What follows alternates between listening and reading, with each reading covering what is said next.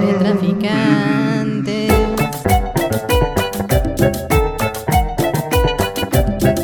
Sus distribuidores favoritos no autorizados de literatura, ideas, artimañas lingüísticas y demás juegos poco familiares con la intención de enviciar desprecavidos, desgraciados y curiosos sin qué hacer.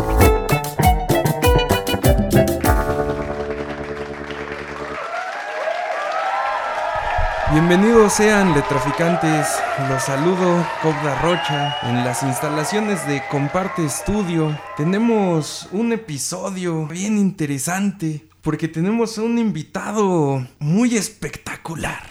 Su nombre es Martín Hurtado, nacido en Tlalnepantla, Estado de México, en julio de 1964 y criado por la delegación Iztacalco. Es autor del libro autobiográfico Una vida espectacular de Morlis Editores en 2018. Estudió la carrera en mecánica automotriz en el Centro de Capacitación para el Trabajo Industrial y aunque fuera de ello solo cuenta con la educación primaria, esto no ha frenado el inmenso espíritu de Martín Hurtado para aprender a, a crecer, a desarrollar sus habilidades, a obtener conocimientos y volverse un hombre sabio. Lector asiduo desde los ocho años, líder nato, maratonista, cojo, payaso y por supuesto escritor. Es miembro del Círculo Literario Luz y Palabra, el cual se reúne todos los jueves por la noche en la Azotea Café, en el centro de Naucalpan, en San Bartolo. Les extendemos una, una muy amable y, fraterna invitación a que nos visiten a compartir sus textos, a tomarse un cafecito y pues hermanarnos como artistas naucalpenses. Martín Hurtado es un rebelde. O mejor dicho, como, como canta el mito, un abogado del diablo. Pues en sus propias palabras, le gusta hacer lo que los demás no hacen. Dedicó su vida laboral al oficio de los anuncios espectaculares, lo que lo ha llevado a conocer cada rincón de nuestra República Mexicana y también, como resultado de ello, a escribir su libro titulado Justo como ha vivido, porque Martín Hurtado es un escritor espectacular, es un ser humano espectacular. Él es simplemente espectacular. Bienvenido, maestro. Híjole, de verdad que me halaga, maestro Kudá. Me deja usted sin palabras. Creo que los adjetivos, no sé si merecidos o inmerecidos, pero ahí están. La verdad que me da, me da mucho gusto que, que usted me tenga en ese, en, en ese concepto. Pero hay, hay cierta verdad, ¿no? Yo siento que desde pequeño, al ser criado por disciplina militar, que era mi padre, y posteriormente policía, pues siempre hubo, hubo aquel dejo de disciplina, de libertad y rebeldía. Yo soy rebelde porque el mundo me hecho así. Porque éramos rebeldes, pero éramos disciplinados, ¿no? Eh, fuimos 16 hermanos, cada quien ya agarró por, por su camino. Tengo una hermana que es catedrática, tengo otro hermano que es trailero, y todos han, han, vivido más o menos una vida normal. Y a mí me tocó esa, la de vivir esta vida, la que usted dice una vida espectacular, pero no nomás por los anuncios, maestro. Eh, usted lo dice bien, eh, yo a los 19 años empecé a correr maratones. Lástima que empecé tarde, ¿no? Me hubiera gustado empezar un poquito más temprano, pero así es la vida. Tienes que agarrar lo que te va dejando. Eh, en sus momentos, pues, también de, en una adolescencia rebelde, en una adolescencia allá en la Ramos Millán, donde pues no había más. Las personas que eran tus ejemplos era aquel que fumaba más marihuana, aquel que se drogaba más, aquel que se emborrachaba más. Entonces era difícil salir de esos ámbitos. Y de verdad que el hecho de que uno haya sobresalido y no se haya estancado en, esos, en, esos, en, esos, en esas situaciones, yo creo que es gran ganancia. Y lo del líder es cierto empezamos a ser líderes desde, desde, desde la escuela primaria. Me acuerdo que eh, yo sí me dacto de decir, ¿no? yo sí era el consentido de mi profesor. Quiero ser la consentida del profesor. Y cuando hacíamos las tareas y cuando hacíamos los trabajos, y siempre levantar la mano, profe, profe, ya está. Y esto, profe, profe, ya está. Entonces yo creo que desde ahí nació aquella ímpetu, aquella hambre de, de ser líder, de, con todo respeto para todo el mundo, ¿no? De no ser del montón, de no ser cualquiera. Entonces, ¿quién? Son 36, ah, y Martín Hurtado. Eh, son 5 mil vecinos, ah, y Martín Hurtado. Entonces, aparte, me encanta mi nombre, me encanta mi apellido. Y, y luego que no es, que no es tan común el, el ser líder, el ser natural, el ser una pieza aparte. Por tanto, le, agradezco mucho su, eh, su, cómo se expresa de mí, maestro, y pues trataré de, de, llenar las expectativas y aquí estamos a la orden, maestro. Él es Martín Hurtado y también una forma muy íntima de presentar a los autores, pues es a través de sus textos. Sí, maestro, cómo no, con muchísimo gusto. Eh, yo, yo, sí, yo siempre he sido amante de, de, la cultura chilanga. A mí me ha tocado trabajar en casi toda mi república, en toda la República Mexicana, y, donde quiera que, me, que, que yo llego, eh, al, al, capitalino, porque no está bien, no está bien eh, empleada la, la, frase, al capitalino le llaman chilango, que no somos chilangos los que, los que estamos aquí, sino los que llegan. Pero así nos, nos ponen. Entonces, el pararte donde quiera que llegas, el decir aquí estoy, y no sentirte chico y no sentirte menos que los demás, yo creo que es parte de, nuestro, de nuestra cultura chilanga y yo admiro mucho a la cultura chilanga. Yo admiré a, una persona, eh, creo que tú lo conoces, maestro, se llama el gran Armando Ramírez, el gran escritor de Tepito, que se sabía toda, toda, toda, toda, toda la historia de, eh, del centro histórico. Lamentablemente, pues ya lo perdimos cuando, cuando este, fallece el señor estos de los textos que me, tardé menos, me tardé tres cuartos de hora, una hora en escribirlo, y así se llama, Un chilango muy chingón. Mi ciudad está de luto y por alguien suspirando. El barrio es bravo y también es bruto. Le llora a un tal Armando. Ramírez, su apelativo, cronista de afición, tepiteño el nativo, un chilango muy chingón, enamorado de la vida, de su ciudad y de su barrio, tacos de tripa, su comida, comprometido y temerario. Del centro histórico fue cronista, se sabía toda su historia. A los 19 novelista, con Chinchín probó la gloria. De títulos nunca tuvo nada, demostrándose tal cual que se puede ser de la perrada y también intelectual. De la merced el mercado, de la cantina la de Aurora, cada paso caminando al mercado de Sonora, tempiteño muy notable, del barrio un caballero, tan filoso como sable, tan amable como ñero. Desayunaba en la fonda de Carlota, en la banqueta o en el mercado, su tamal en guajolota y su atole champurrado, escribiente o escritor, de los barrios de Tepito, de un bestseller, un autor, y decía, total, ¿qué tanto es tantito? Pachuco, cholos y chundos, chichinflas y malabachas, acá los chompira rifan y bailan tibiritábara. Pachuco, cholos y chundos, chichinflas y malabachas,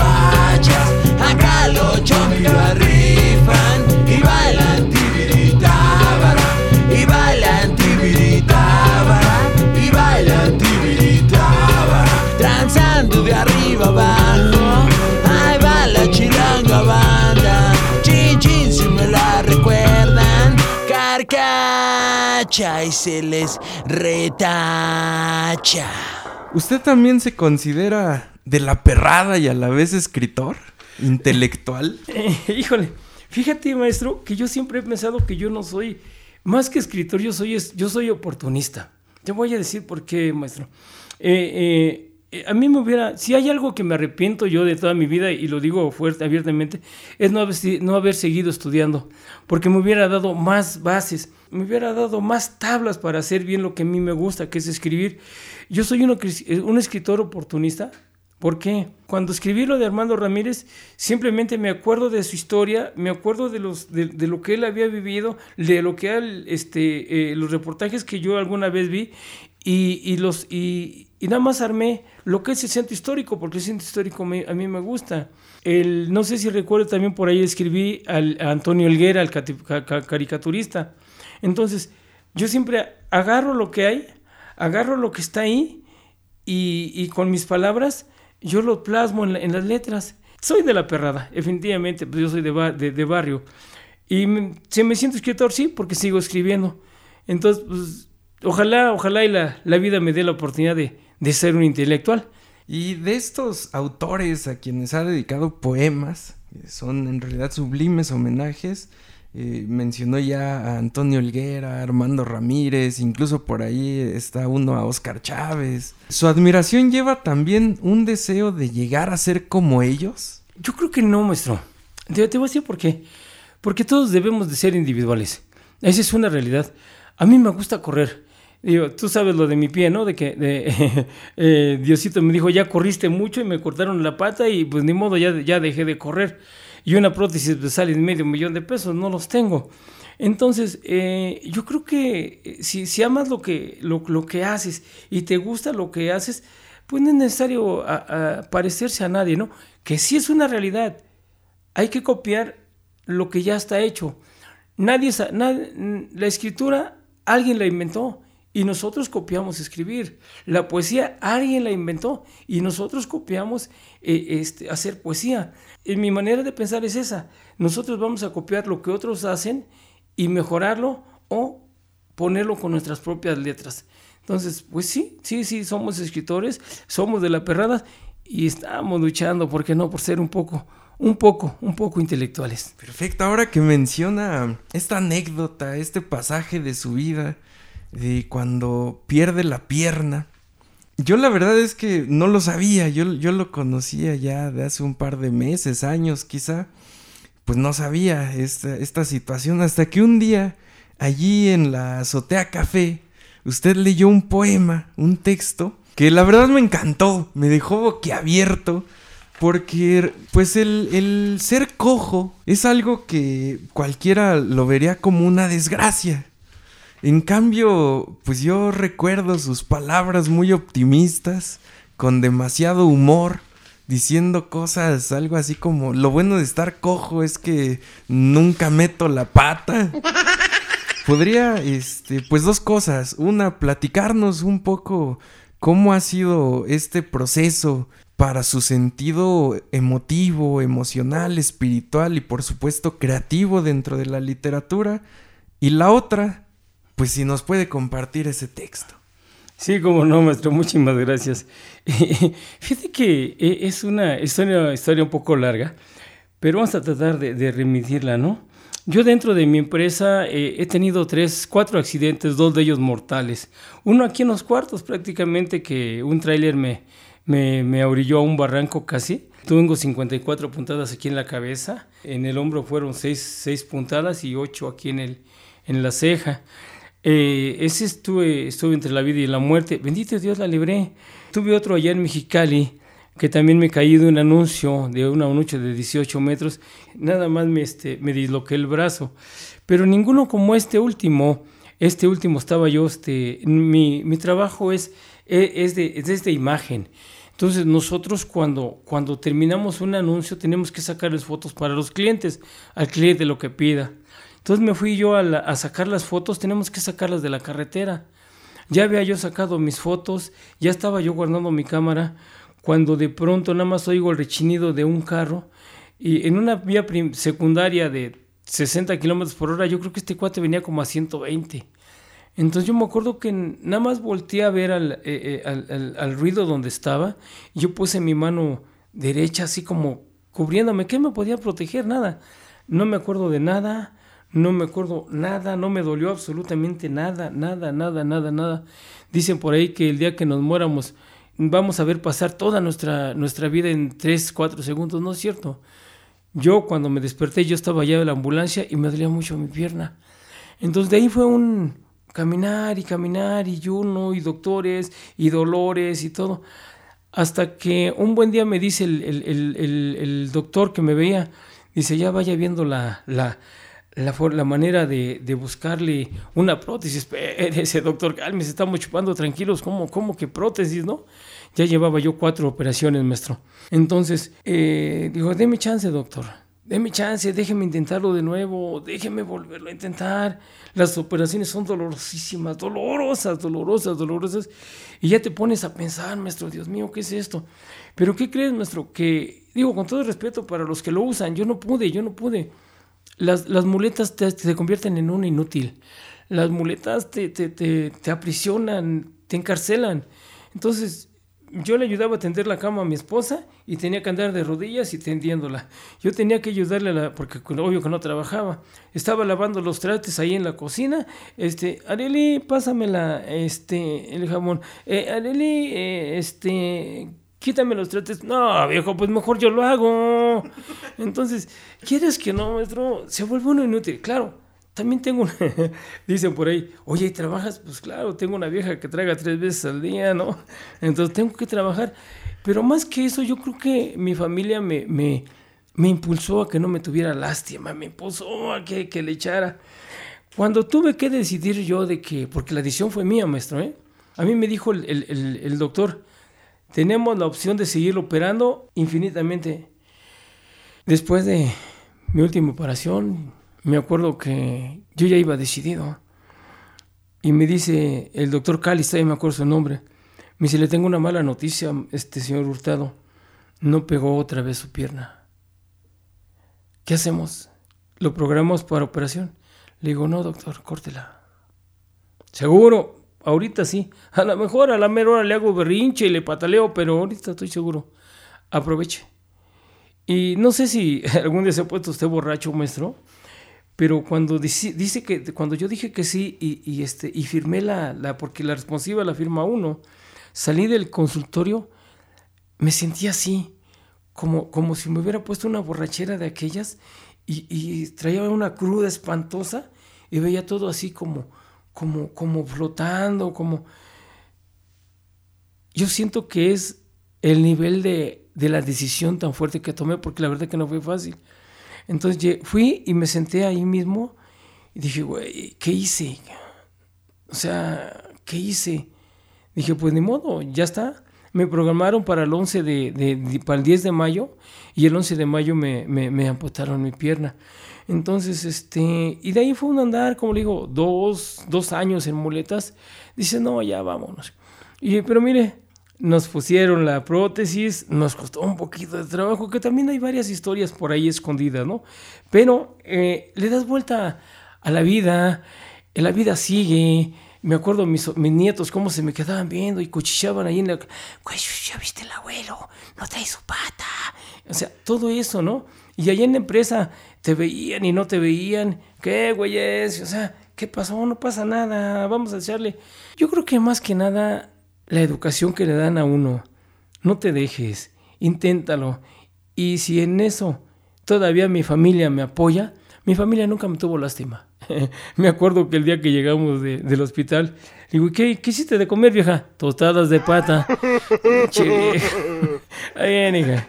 Entonces, eh, aprendes, aprendes a vivir con lo que tienes, maestro. O sea, no hay más. Yo me acuerdo cuando cuando este, hijo de mi padre, mi madre, eh, fuimos gente humilde. A ver, güeyes, hay medio kilo de tortillas y hay quelites que los fuimos a recoger allá en el campo. Nada más hay para tragar eso. O comen o se quedan sin comer. O sea, no hay más. Y, si, te, has disciplinado desde aquel entonces, no con carencias, porque bendito Dios tuvimos una, familia que tuvo todo. A lo mejor poco, pero tuvimos de todo. Entonces, llegas a esta edad, llegas a ser grande y dices, pues yo esto yo lo he vivido. A ver, dicen los alcohólicos anónimos, nada más hay de dos sopas y la de fideo ya se acabó. O le entras o le entras, maestro. Entonces, le buscas el lado bueno, le buscas el, la, la, la, situación, le buscas el mordo sarcástico a, la, a, la, a, a tu situación Y ahí nació esta, ¿no? Eh, eh, me acuerdo que hay una, hay una albur por ahí en las redes sociales, ¿no? El coyote cojo de las nalgas pintas. Cojo, cojo, cojo, coyote, cojo, pobre coyotito, cojo, cojo, cojo, cojo, coyote, cojo, pobre coyotito, cojo, cojo, cojo, cojo, coyote, cojo, pobre coyote, cojo, pobre coyotito, cojo. Soy el coyote cojo de las nalgas aguadas. ¿Cómo estás? Me preguntan con enojo. Muy bien, muy bien, porque todavía cojo. ¿Cómo te va? Me preguntan con alegría. Yo bastante bien, cojo todos los días. Y prefiero quedarme aquí de flojo. Cuando me digan, ven, te cojo. ¿Cuántos años tienes? Mira, que pareces un despojo.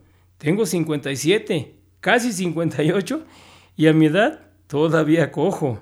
¿Despojo? Más bien soy quisquilloso, porque hacerlo a cada rato y a mi edad, eso de verdad que es maravilloso. Estando en una fiesta, se acercó una hermosa dama y me dijo, ¿por qué tan solito? Yo le contesté, es que no tengo pareja. Pero yo puedo ser tu pareja. No, no me entiendes. No tengo pareja la pata, mija.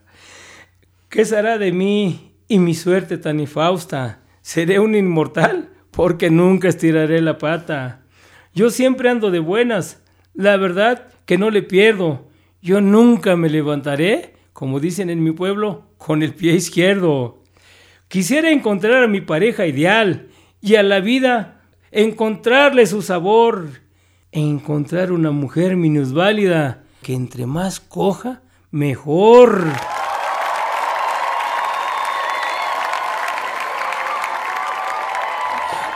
es, es, e, es, doble sentido, es buscarle lo, lo que tienes, pues, con eso le entramos, maestro, no pasa nada y pues esperemos vivir más años y si nos vamos a lamentar de que pasó esto, pues ¿dónde sería la vida, no? Seguirle y seguirle y seguirle echando.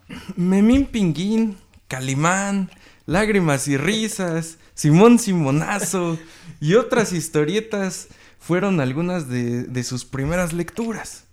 La historieta mexicana y en realidad la historieta latinoamericana posee una tradición de humor, de crítica social también, como bien lo menciona, de picardía.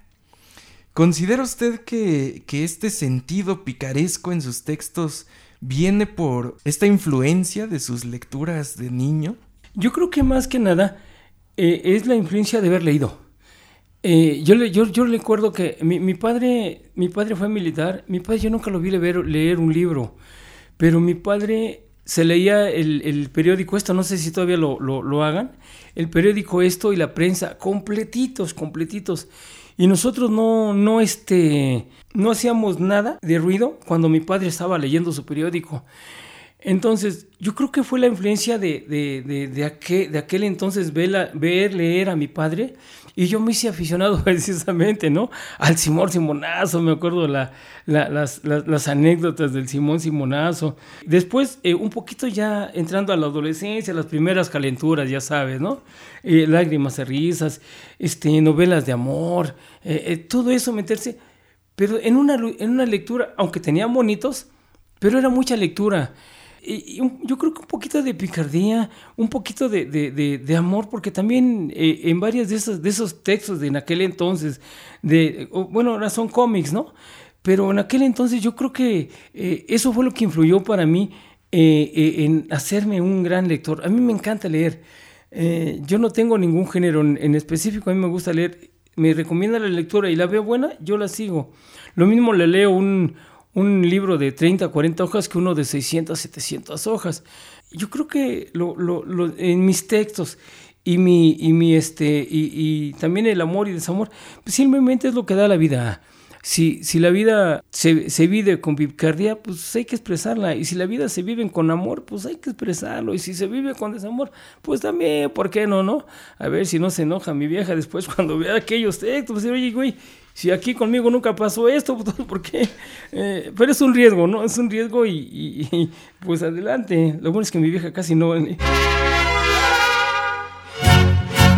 ¿Cómo llegó usted a Naucalpan? Híjole, eh, estoy escribiendo un segundo libro, maestro, que se llama Chacona.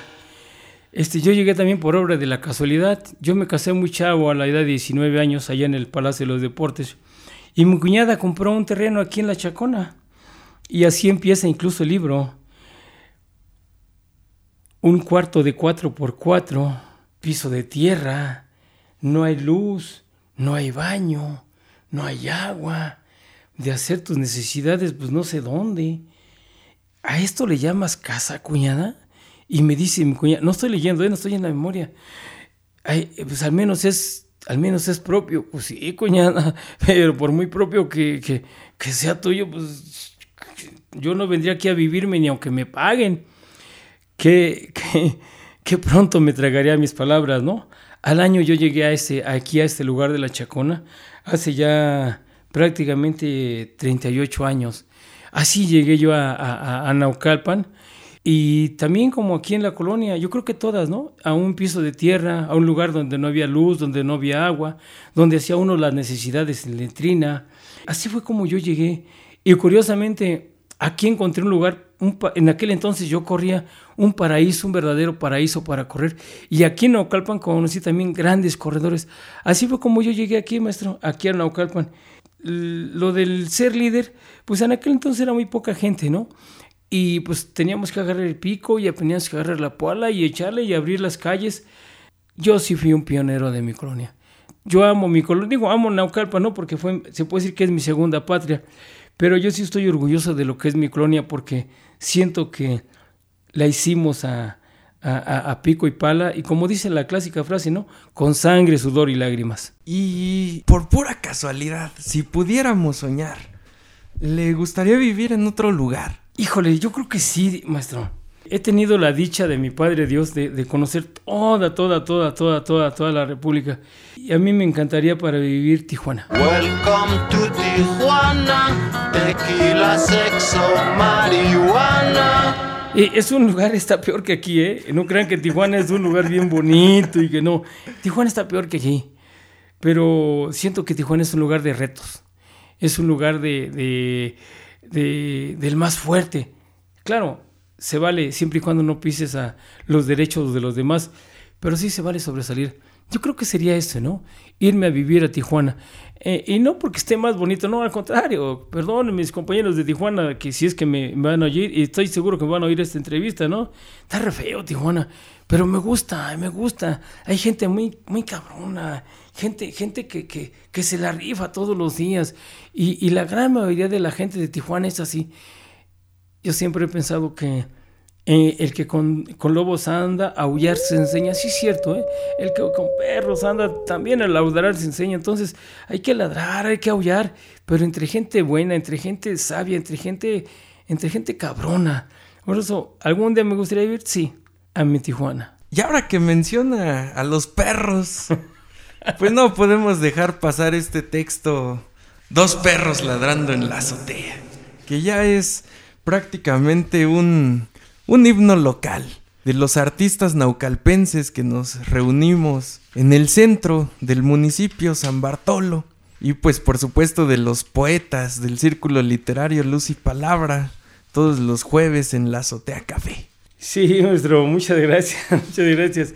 Quise que yo tengo la dicha de Dios de, haber llegado a este hijo, a, a, ese lugar extraordinario, a ese lugar de, sabiduría, a ese lugar eh, yo amaba los viernes por la borrachera, por, por ir a bailar salsa, ir, a, ir, con los amigos. Hoy amo los, hoy amo los jueves. Pero no todo ha sido miel sobre hojuelas, ¿no? Ahora con lo de la pandemia, me acuerdo que en una ocasión llegamos nada más, el maestro Leroy y su servidor. Estábamos ahí, lo que hacemos, pues, pues, ni modo, aquí estamos, pues hay que entrarle. Había como tres espectadores y empezamos, me acuerdo yo mucho del maestro Leroy porque es muy un, un, escritor muy, muy fatalista. Eh, sí, hijos de la chingada, no me quieren. O sea, eh, sus textos son buenos, pero siempre, siempre son muy desgraciados. No sé si hay feliz mi compañero, no sé, no tengo por qué juzgarlo ni nada. Yo siempre hablo de, sus textos, ¿no?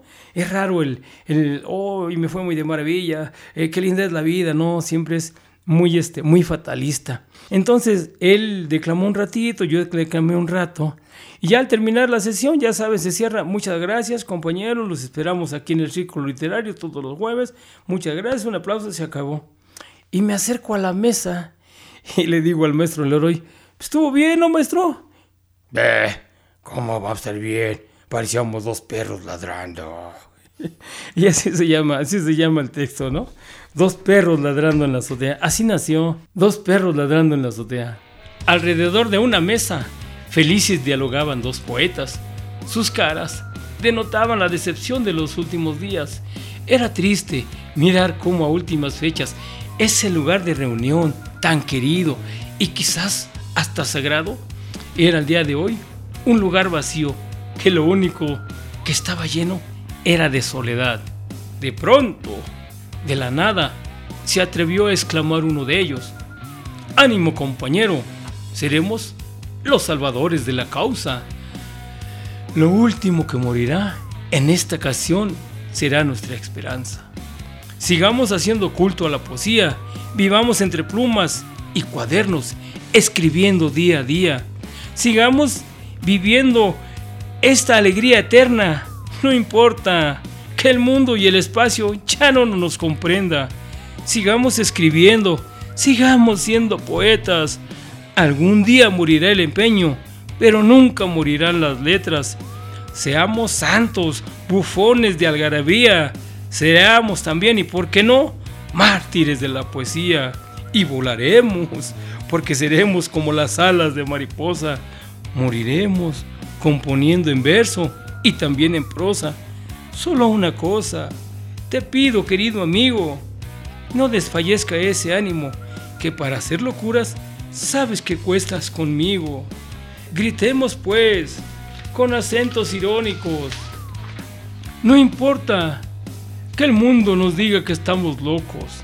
Sigamos declamando, sigamos siendo de morenías un estuche, sigamos gritándole al mundo aunque ese mundo ya no nos escuche. Declamaremos, aunque ya nadie suspire. Declamaremos, aunque ya nadie nos mire. Bailaremos, aunque ya nadie nos vea. Seguiremos y escribiendo, aunque ya nadie nos lea. Y moriremos y componiendo, declamando, aunque solo seamos dos perros ladrando en la azotea.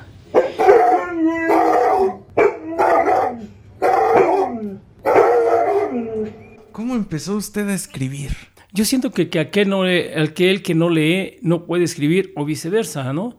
Porque eh, eh, es, es, es como, como el amor, ¿no? Yo creo que no hay amor sin sexo, al menos de pareja, ni sexo, ni sexo sin amor, ¿no? Entonces, yo creo que la escritura viene, es mi percepción muy personal, la escritura viene de, de la mano de la lectura. Yo leía mucho. Cuando tuve uno de mis tantos accidentes, yo inconscientemente me acuerdo que yo mis anécdotas las escribía en, cuadernos, en, hojas de, cuadernos. De pronto, cuando menos me di cuenta, ya tenía yo como una bolsa de esas de supermercado llena de, hojas todas arrugadas.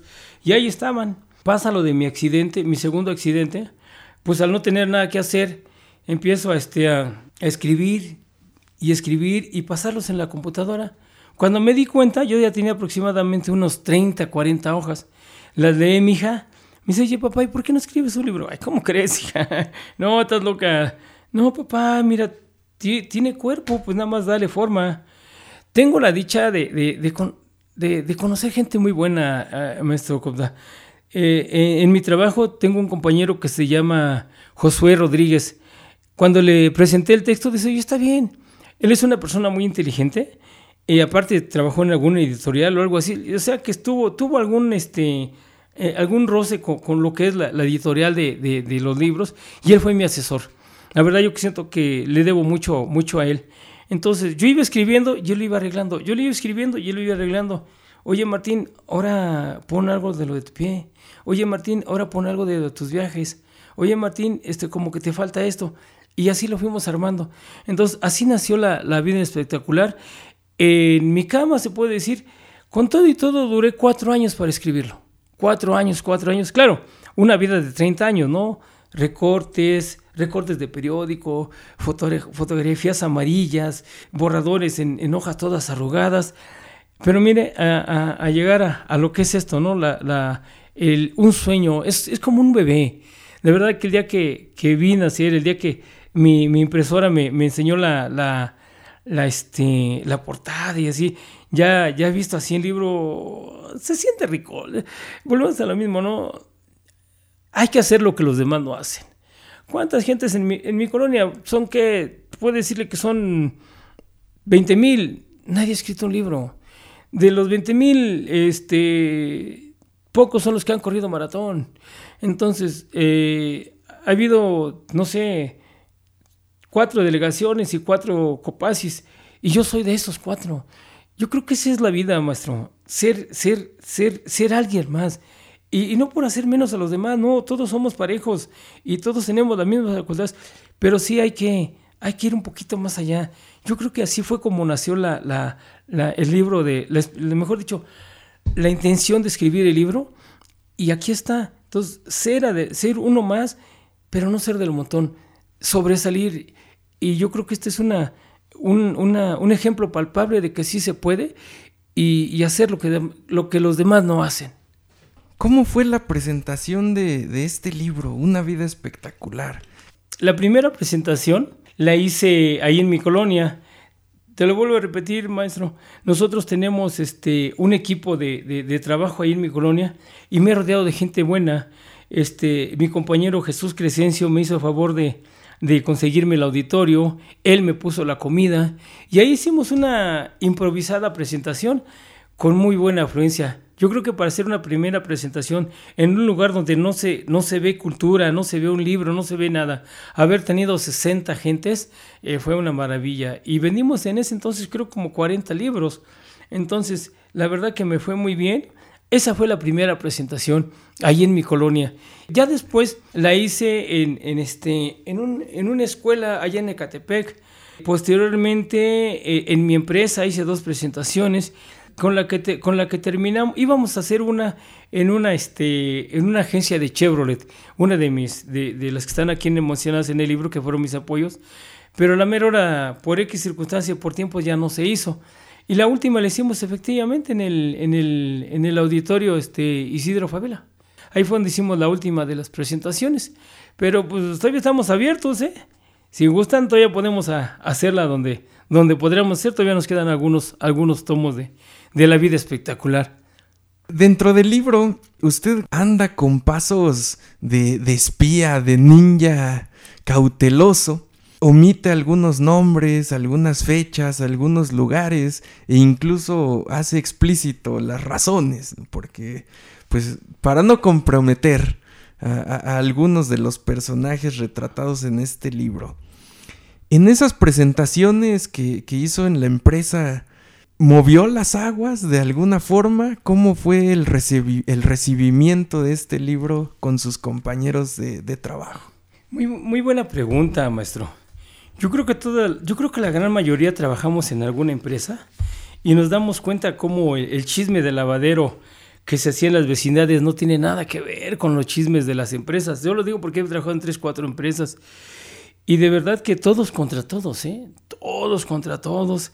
Eh, nadie está conforme que si el jefe es esto. Y el jefe se, expresa igual, ¿no? Me acuerdo yo en la... Y me acuerdo yo, incluso lo pongo aquí en el libro, este, se llama el capítulo Hasta las mejores familias de que cuando, el, cuando, cuando había, ahorita ya, ya, estamos restringidos, ahorita en la actualidad, este, eh, en los presupuestos, pero en aquel entonces eh, teníamos un show que cantaba una niña, eh, teníamos comida, teníamos derecho a dos cervezas y, y, el, y el, el, el, sonido hasta las una, dos de la mañana y cada quien para su casa y cada quien llevaba sus botellas. Era una cantaleta de cada ocho de cada año, de cada año pinches fiestas, pinches tacos, ya mejor no de nada. No, o sea, siempre, cada año, cada año, cada año era lo mismo. ¿Qué cree, maestro? Se les cumplió. Se les cumplió. Un año no dieron absolutamente nada. Su misita, aquí se rompió una taza y cada quien para su casa. Ahí viene otra vez pinche empresa, pinches gachos, antes aunque sea unos tacos, ahora ya ni eso. ¿Quién los entiende? Es, es, extraordinario cómo se vive un mundo aparte en esos lugares, ¿no? Cada empresa es un mundo. Me acuerdo que eh, había, había los, vendedores contra los de rentas, los de rentas contra los de, contra los de instalaciones, y es, es, un mundo, es un mundo completo, pero a fin y al cabo de ahí comemos. Yo creo que cuando entendamos que somos todos uno, y si de ahí comemos, dice a mi padre, si de todos, si de todos modos los vas a hacer, pues al menos hazlo bien, cabrón. Cuando hice la presentación allá en, la, en las oficinas se los dije, señores, estamos todos en una misma línea y si todos vendemos, si todos hacemos bien mi trabajo, nuestro trabajo, yo creo que estaríamos en el mundo ideal, ¿no? Independientemente de que si le estás haciendo la barba al patrón o no, mira, cuando nos vayamos yo soy el más consciente de que te van a dar una patada en la cola y adiós, olvídate que te van a dar dinero, que te van... No, no, no, vive el día a día, ten lo que tengas, vive bien, trabaja bien, trabaja a gusto, trabaja contento. Dicen los universitarios que si te gusta tu trabajo no tendrás que trabajar. Que el trabajo que se hace con gusto, lo juro, no cuesta trabajo. Trabajo es ganar el dinero y después tener la virtud al gastarlo. Hay trabajos que buscan tan solo dinero y hay trabajos que nutren al mundo como el sol. Es cierto, si le echas las ganas a tu trabajo, si le echas las ganas a lo que estás haciendo, no sé si has visto por ahí mis fotos ahí en, las redes sociales. Este, esporádicamente cuando me toca trabajar ando arriba de los anuncios como si nada, sin la pata y todo. Y me encanta. Son mis últimos años, son mis últimos años, pero voy a tratar de disfrutarlos. Voy digo, tengo 57 años, 58 años. Yo creo que unos tres añitos más que me que alcance a estar yo aquí en esta vida espectacular en esta empresa, yo creo que para mí van a ser maravillosos. Y si no, pues no pasa nada. Donde me toque, ahí, ahí la, la armamos también, como dice el dicho popular, ¿no? Donde me la pinten brinco. ¿En qué momento entonces pasó usted, maestro, del texto autobiográfico a la literatura ficcional y a la poesía? Ah, e, es que es bien fácil, maestro. Eh, se lo dije, ¿no? No puede haber amor sin sexo, no puede haber sexo sin amor, no puede haber lectura sin, sin, este, sin escritura. Mi segunda presentación fue en el círculo literario. Mi segunda presentación me invitó el maestro Ciel y la maestra Araceli. Y también, eh, no es albur, me dieron una muy buena acogida. La verdad es que llegué caí como en cuna de seda. Me, me, recibieron muy bien. Me acuerdo que me dice el maestro Frausto, dice, me manda un currículum de, de su historia, de, de, su, de su historia este, literaria. Le digo, pues nada más el libro. Bueno, de su, de su historia, de su historial académico, no, pues nada más la escuela de mecánica. Entonces, ya con eso, ellos ya me hicieron mi presentación y la verdad que fue padrísimo, ¿eh? Y de ahí me quedé. Y aprendí muchas cosas, ¿no? Aprendí que se puede hacer poesía del suelo, del foco, del beliz, de la botella de agua. Y que, nada más es cuestión de que le meta uno poquito del espíritu de uno, de, de, lo que trae uno. Y ahí está, la, ahí está lo, lo, lo, que le están mostrando a uno, ¿no? Agarra uno lo que tiene y le mete uno lo, lo, lo que trae y de verdad que se puede hacer poesía. Así fue como llegué yo al, círculo literario. Y si yo le debo, después del libro, de, después del libro, si yo le debo algo a alguien, yo creo que es al círculo literario, al, al Café La Sotempro de la Cultura. Eso de, de, cómo me metía la novela, cómo me metía la comedia, de pronto el maestro Leo, oiga, ya escriba algo sobre esto, ¿no? Saber, dígame cómo. Ah, mire, se empieza así. El maestro Oscar a mí me encanta cómo, cómo, cómo escribe el maestro Oscar, ¿no? Yo digo que si él escribiera canciones sería más chingón que Juan Gabriel, de verdad, ¿eh? Me encanta. Digo, ya no está el maestro Leroy, pero bien trágico. Así fue como yo me incursioné en la, en, la poesía. Y pues no se diga de usted, yo, eh, yo, sé que nunca lo, voy, nunca lo voy a igualar, pero voy a tratar de imitarlo lo, lo, más que se pueda, ¿no? La verdad que me encanta, cada quien con su estilo, me encanta, me encanta cómo, cómo, cómo llevan su, las dos horas que, que, se pasan como agua ahí en dos horas, ay, las nueve, va, ya vámonos. Así fue como yo llegué a, ese brinco de la, de la obra autobiográfica a la, a la poesía. Nos comentaba que está escribiendo un segundo libro. Por lo que, lo que entendimos también es, es un texto autobiográfico sobre la historia de su colonia y demás. ¿Tiene pensado también publicar sus, sus textos ficcionales, su poesía? Sí, sí, de, hecho, de hecho, maestro, yo soy bien nacionalista. A mí me encanta la historia de México, me encanta, me encantan mis raíces. Yo creo que si me hubiera hecho usted la pregunta que si quisiera nacer en otro país, yo le diría, no, yo quiero, si Dios tuviera la, oportunidad de estar en otro país, no, yo creo que, México sería el ideal. Me gusta mucho la, la, este, la historia de México. Entonces, cuando, cuando yo, me pongo, yo me pongo a escribir este, la historia de la colonia, eh, eh, una cosa me llevó a otra. Me voy hacia atrás de, de, de los primeros iniciadores de mi colonia y de pronto me doy cuenta que en la parte de abajo de mi colonia hay unos arcos y me pongo a investigar y esos arcos son los que van a dar hasta allá a los que son los arcos de los remedios, yo no lo sabía. Entonces me pongo a investigar y llego a los remedios y me doy cuenta que se cree que Hernán Cortés no lloró este, en, en en Popotla, como no lo ha hecho creer la historia, la historia oficial, sino que lloró en, el árbol, en el Sabino de San Juan. Entonces me pongo a investigar y, de mi colonia llegué hasta 500 años eh, a la llegada de los españoles. Y me metí a, este, escribir, claro, le doy su crédito a, donde tomo esos textos y aparte de lo yo mucho que, que he leído. Entonces, me voy a hacer, más que autobiográfica, es yo creo que de la colonia.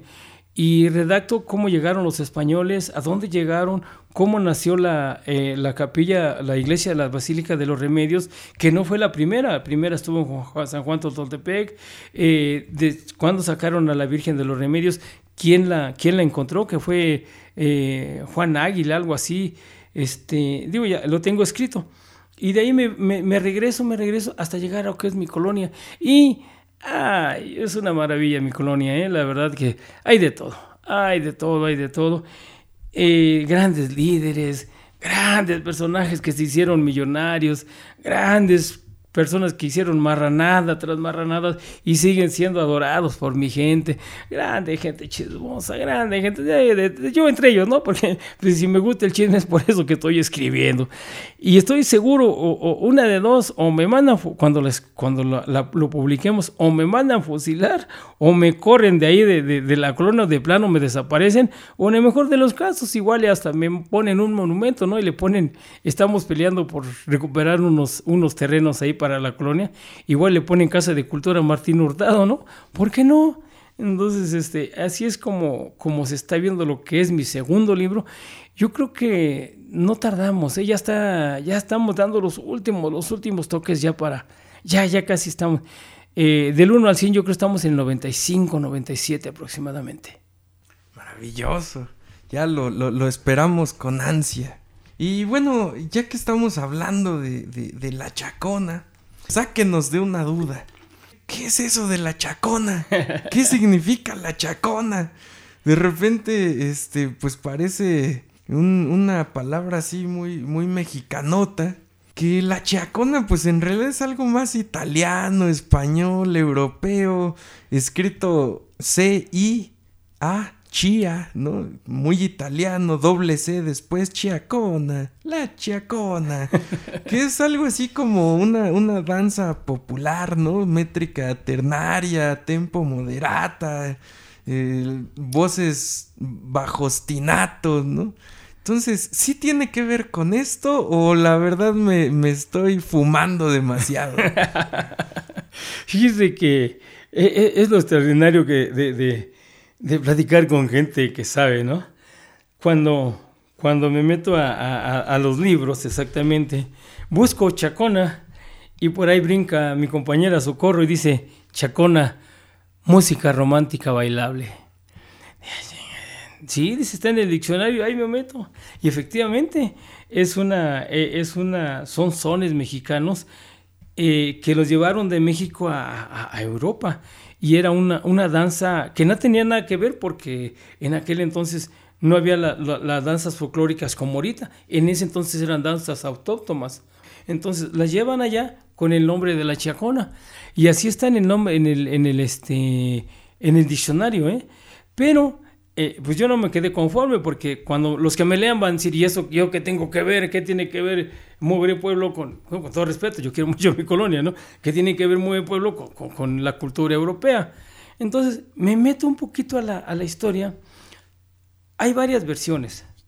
Hay una, eh, eh, gracias a mi compañera Socorro Ávila, que llegó ahí hace 50 mil años, creo que todavía no, todavía no nacía Cristo y ella ya estaba ahí en la Chacona. Este, ella fue de los primeros pobladores ahí y dice que ya se le decía así la chacona desde, desde aquel entonces. Hubo otra persona que me dijo, no, allá arriba, donde ahora son los, este, las, las, bases de los micros, eh, había una señora que vendía pulques, le decían la pelos, dice, y le decían la chanclona. Entonces de ahí se fue derivando a la chacona. Vuelvo otra vez con socorro y dicen, no, efectivamente, me dijo su nombre, no lo traigo aquí, y le decían efectivamente la pelos, no tiene nada que ver con la chacona. No me quedé conforme con eso. Me fui hasta lo, con los más, con todo respeto digo indios, yo cuando digo de indio, a mí es hasta, hasta no es, de, no, es de, no es peyorativo, al contrario, yo sí quisiera haber sido un indio de esos guarachudos, que estoy orgulloso de mis raíces, no puede ser, ni modo, soy triste capitalino este, disfrazado de chilango. Entonces me fui hasta allá, hasta lo más recodo de, de, los indios, de esos, de, los chimalpos. Y, este, y efectivamente, dice que aquí la chacona ya se le viene diciendo desde el porfiriato, estamos hablando de 1902, 1916, 1918 aproximadamente, y a esta, a esta parte de la, de la, de la, de, porque era, era paraje, era el paraje de la chacona, y le decían como, algo así como que estaba maldito, como que eh, la chacosa, como, como despreciando eh, eh, el, lugar. Así es, así es como se le, se le llamaba en aquel entonces la chacona. Entonces, no es de ahorita, no, no tiene nada que ver con el, con el baile, pero así es, y tampoco tiene que ver con Doña Pelos. Claro, ahí están todos los textos y cada quien que tome lo que él cree, ¿no? Yo ahí tomo los textos, ahí todo lo que, lo que yo llegué a investigar, y ahí está la, triste historia de, la chacona, que en realidad a los que estamos ahí, a la gran mayoría no le gusta que digan, es México 86, es la chacona, cabrón. Pero a casi nadie le gusta. Así, bueno, es lo que yo tengo en el, texto de, de la chacona. Yo nunca tuve el calor de un beso. Mis pobres viejos trabajaban tanto que nunca tuvieron tiempo para eso. Y así crecí sin ignorar el llanto. No fui a la escuela, yo aprendí de grande. Para esas cosas no alcanzaba un pobre. Las letras no entran cuando se tiene hambre. Ni hay quien te dé la mano si eres pobre. Por eso vuelvo a este pueblo viejo, donde la vida me trató tan mal. Esta es mi gente que por nada dejo, aunque volviera yo a sufrir igual. Soy cabal y sincero les digo, he labrado mi propio destino. Yo le tiendo la mano al amigo, pero al rico jamás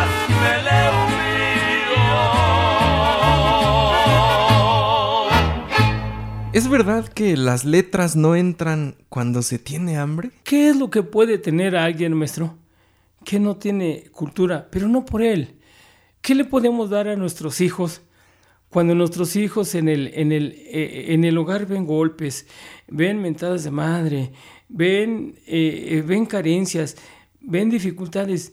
Muy difícilmente un niño va a tener cerebro para leer. Para escribir no se diga, ¿no? Yo creo que la gran mayoría de, los, de nosotros hemos nacido en una, eh, eh, en una familia bien, con carencias, pero nos dan. Pero hay aquellos que no tienen ni siquiera eso, maestro. Hay aquellos que ni siquiera, textualmente, que ni siquiera para comer tienen. Si tú le dices a un niño, toma, ponte a leer, dame de comer. Me acuerdo ahorita, de, estoy, yo también Digo, yo no he sido el gran religioso, pero sí he tratado de llevar la fiesta en paz con el jefe, ¿no? Entonces, eh, estuve en un movimiento de, de, de, de, cristiandad que se llamaba Cursillos. Teníamos una dirigente que se llamaba Goyita. Y entre las pláticas una vez me acuerdo que nos dice ella que llegó a, su, a, su, a, su, a su donde trabajaba ella y, se encuentra varios chavillos moneando afuera.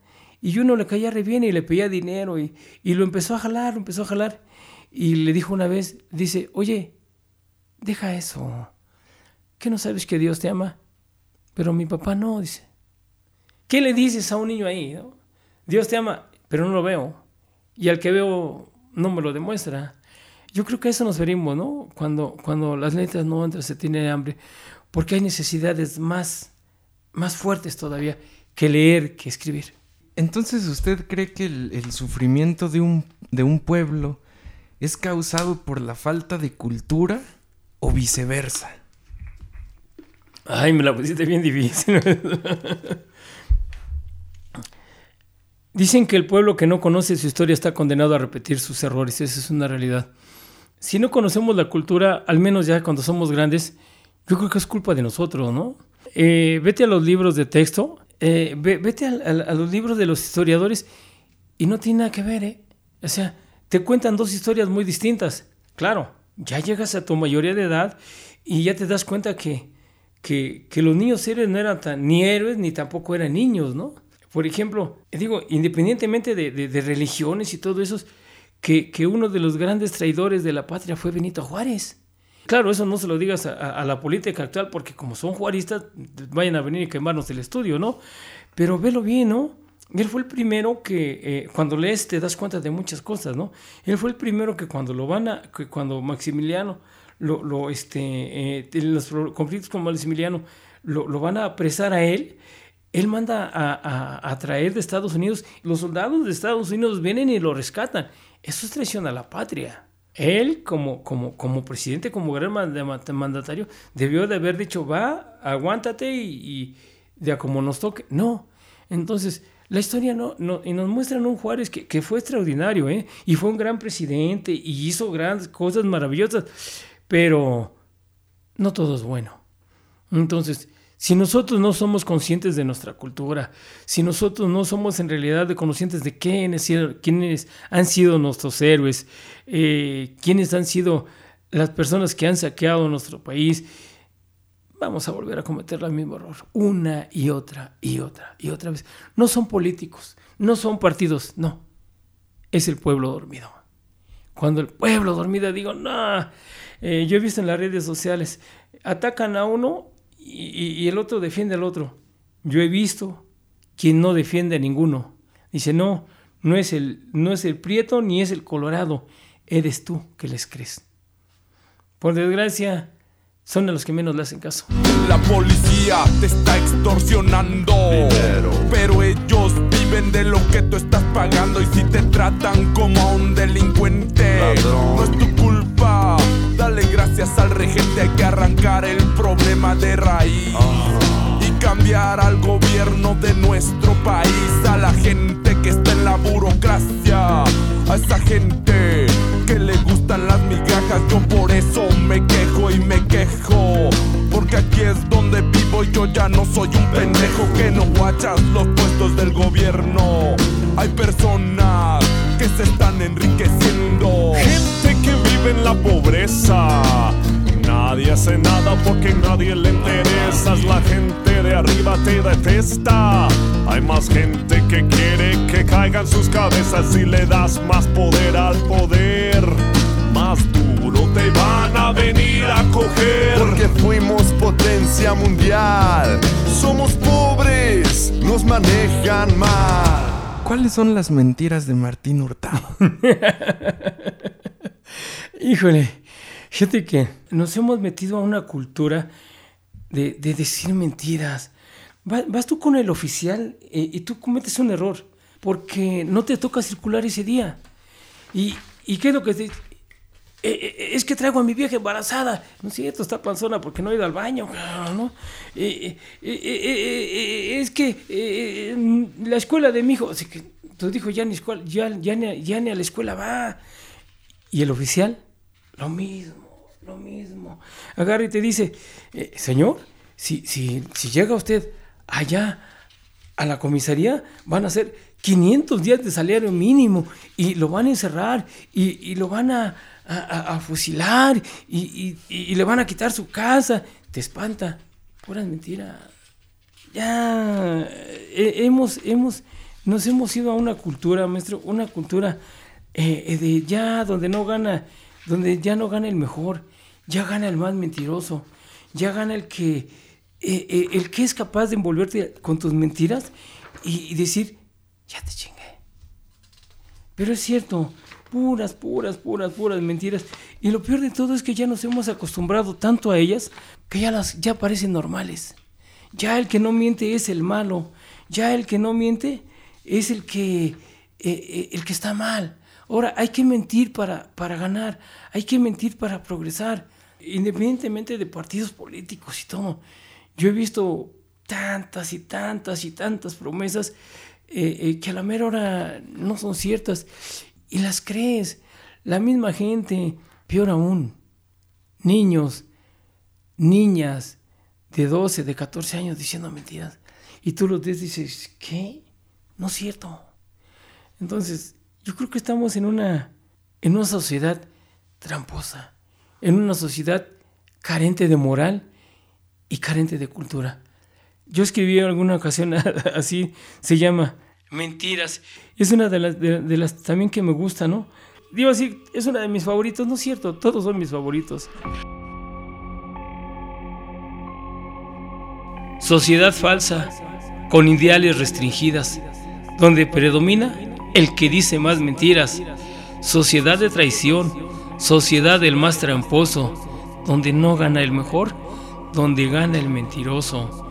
Te miente el empleado, te miente el intendente, te miente el gobernante, te miente el indigente, te miente Salinas, te miente Vicente, o sea, que te miente hasta el pinche presidente, te miente el borracho, te miente el consciente, te miente el pendejo, te miente el inteligente, te miente el chamaco, te miente el adolescente, te miente el muerto, te miente el viviente, miente el extraño, te miente el pariente, miente el malvado para poseerte, te miente tu amigo para cogerte, total, que te miente toda la gente, te miente el pasado, te miente el presente, te miente la ley para sorprenderte, te miente la justicia para sorprenderte mentiras vanas, mentiras piadosas. Hay mentiras feas y hay mentiras hermosas, mentiras amargas, pero hay también aquellas mentiras deliciosas. Lo que sí nunca podrá haber son mentiras decorosas. Las mentiras invitan a delinquir, de mentiras no es difícil escribir, pero no sé por qué me hacen caso. Yo también sé mentir.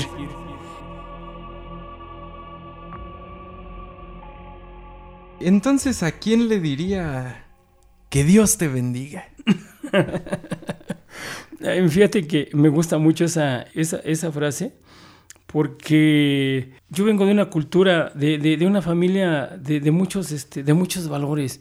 Mi padre daba, le daba unas madrizas a mi mamá, ¿no? Era militar, yo me acuerdo, pobre de mi mamá, le daba unas, pero de aquellas pero dentro de todo había educación. Ah, a, lo mejor es contraproducente y a lo mejor es este, no, no, es, no es cuerdo, pero es cierto. Mi papá nos enseñó disciplina. Yo no le he pegado nunca a mi esposa y espero nunca hacerlo. Eh, porque es mentira aquello que dicen que repite los patrones, ¿no es cierto? Aparte no podría, ¿no? Es más fácil que ella me pegue a mí. entonces, yo vengo de ese, de ese tipo de, de educaciones y lo religioso era sagrado. El decir Dios te bendiga era de verdad, era una bendición. Era, e, era agraciado cuando alguien te decía Dios que te bendiga. Ya, ya no hay ese culto religioso de, respeto, ya no, ya, ya no lo hay. Incluso entre los mismos ateos hay respeto. Y los mismos que se dicen cristianos, católicos, son los que menos respetan. Hoy en la actualidad yo lo veo que cuando están discutiendo alguien con alguien, sí, sí, sí, que Dios te bendiga, están regresando la mentada de madre, si te das cuenta, maestro. Por eso es que yo le decía así, el, decir, Dios que te bendiga, no, no, ya no es una bendición, ya es un chinga la tuya, güey.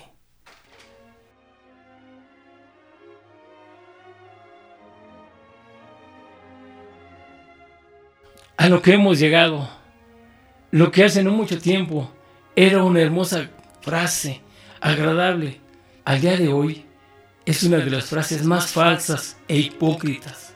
Dicho también muchas de las veces por gente falsa e hipócrita.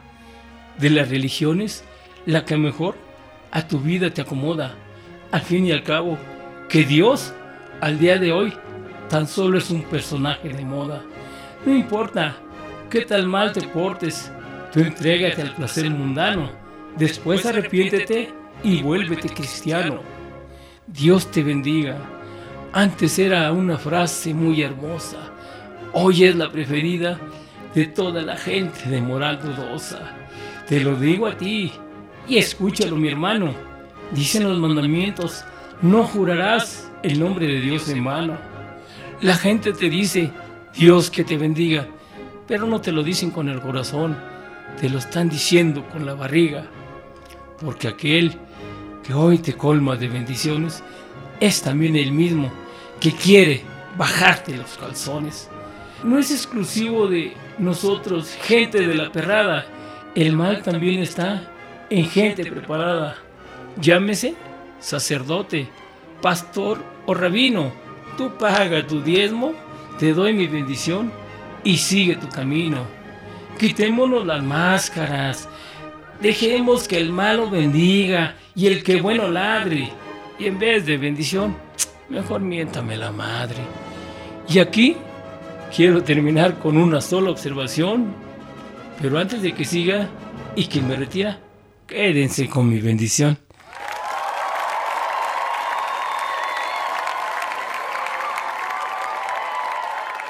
Gracias, maestro. Yo le voy a decir eh, algunas palabras y usted me responde con otra palabra. Lo primero que se le ocurra, lo primero que le venga a la cabeza, con eso. Vamos. Trabajo. Espectacular. Escritura. Todo. Café. Rico. Amistad. Extraordinario. Salud. Lo mejor. Literatura. También lo mejor. Muerte. Inevitable. Amor. Falso. Mentira. Verdad. Política. Mentira y verdad. Felicidad. A lo que aspiramos todos. Risa. El desahogo del alma. México. Chingón. Libro. Parte de la vida. Desgracia. No hay. Espectáculo. La vida misma. Poesía. Expresión libre. Naucalpan. Mi segunda patria. ¿Qué libro sería su última cena? Yo creo que el primero que leí. Cuando yo trabajaba en los anuncios espectaculares de Chavo, tuve un gran amigo que ya falleció, se llama David Morales. Siempre la actitud negativa, siempre ya corría, pero no corría a los niveles que, que llegué a correr. Y yo también fui clásico valemadrista. Fui clásico, "Ah, yo voy a hacer como que me pagan. Y, o sea, siempre, si te, te vas a la mediocridad, te vas a hacer lo demás. Íbamos a poner unos anuncios ahí en la central de Abastos. Y me acuerdo que venía manejando David Morales y traía un libro que se llama La búsqueda de Alfonso Lara Castilla, de editorial de Ana. Nunca se me va a olvidar, fue mi primer libro. Tendría yo como 17, como 18 años. Entonces me dijo el patrón, te quedas ahí a esperar a los señores, les dices dónde es y te quedas a trabajar. Ah, yo, ¿por qué? Están los demás, porque yo mando. Iba yo renegando en la, en la camioneta, iba yo renegando, me acuerdo. Y me dice David Morales, por cierto que es de mi, de mi, de mi cumpleaños también, el 10 de julio. Ya, cabrón, no seas así, no seas negativo. Ah, pues ¿cómo crees? Siempre yo, todo yo. Y traía el libro de, de, de- en la mano y me lo, me, lo restregó así en la jeta. Me dice, toma, cabrón, para que leas, para que te cultives. Ah, con tus pinches actitudes. Ah, chica, toma tú y el libro. ca-". Entonces, me bajo yo en la camioneta, de la camioneta, a esperar a, los gente, a la gente que, que, venían después de mí. Me agarro una piedra y, claro, con el libro ahí en la mano. Y ya sabe, ¿no? Como el clásico niño, ¿no? Lo avientas hasta por allá el libro. Agarro y aviento el libro por allá. Me siento en la piedra. En ese entonces no había internet ni había celulares, porque igual no hubiera leído el libro. Y para acá y para allá. De pronto agarro el libro. De pronto como que sí, como que no. De pronto vi la portada, eran unas águilas. Y empiezo a leer el libro se llama así, La búsqueda de Alfonso Lara Castilla, independientemente de que si es motivacional, de que si es de, de superación profesional, me encantó, me encantó de verdad. Me lo chuté como en cuatro horas, que fue lo que tardaron en llegar estos cuates. Fue mi primer libro. Y lo he leído seis, siete veces y siempre que lo encuentro en algún este, eh, estanquillo o alguna librería por ahí que cuesta 10, 15 pesos, eh, lo compro. Ese lo he leído como 5, 6, 7, no sé cuántas veces lo he leído. Yo creo que ese sería el... ¿Cuál quieres leer? La búsqueda. Yo pensé que la, vida espectacular, no, este lo he leído como 30 veces. No, La búsqueda de Alfonso Lara Castilla es mi, no es mi autor preferido, tengo muchos autores preferidos, pero ese sería el, el, fue mi primer libro y yo quisiera que fuera el último. ¿Qué consejo le daría a los escritores que van empezando a incursionar en este bello oficio de la literatura? que no se rindan, maestro. Que no se rindan. Yo creo que... Ah, y sobre todo que se, que se rodeen de gente buena. Que no se rindan, que lo intenten. Eh, la escritura es hermosa. yo he pensado siempre que un poema se lo puedes decir a 50 mil mujeres y las 50 mil mujeres creen que se los dedicaste a ellas.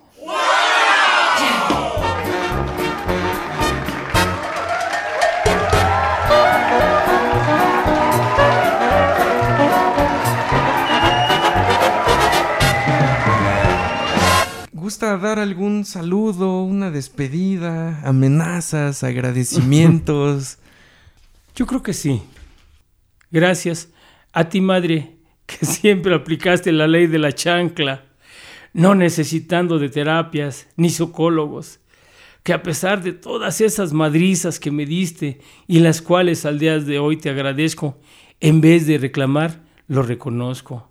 A ti, querido Padre, que siempre fuiste el ejemplo de disciplina, puntualidad y amor al trabajo, aunque muchas veces nuestra familia pagara la factura.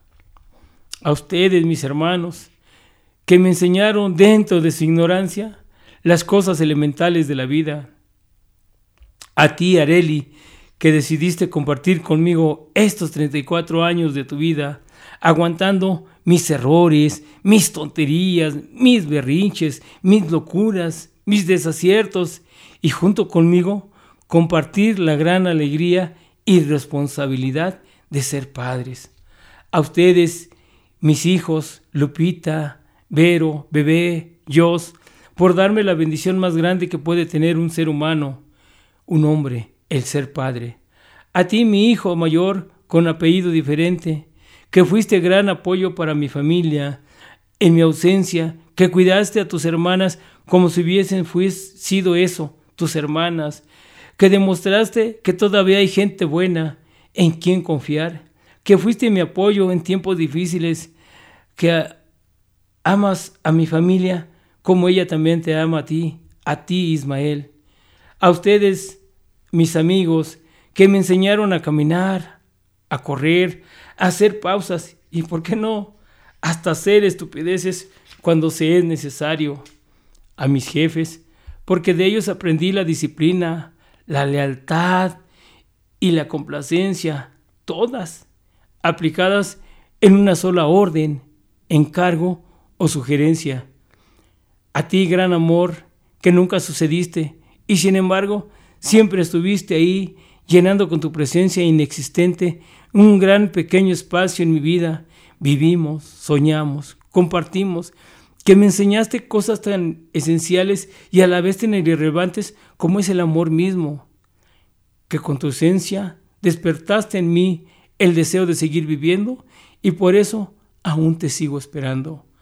A mi trabajo, porque me dio la oportunidad de conocer y de visitar casi todo mi amado México y como también ha dado de comer a mi familia durante casi 34 años. A mi deporte, correr, porque me enseñó que no importa tener que hacer cualquier, cualquier sacrificio si de ello se obtiene la gloria de la victoria. Pero sobre todas las cosas, gracias a mi Padre Dios por darme la oportunidad de vivir esta vida, mi vida espectacular.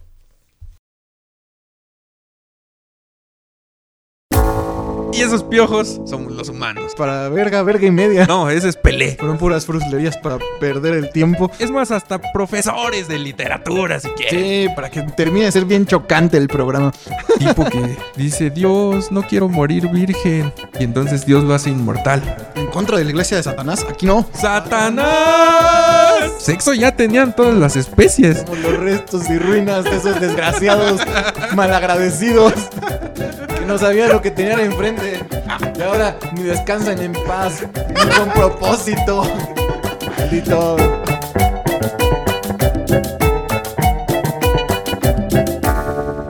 Gracias.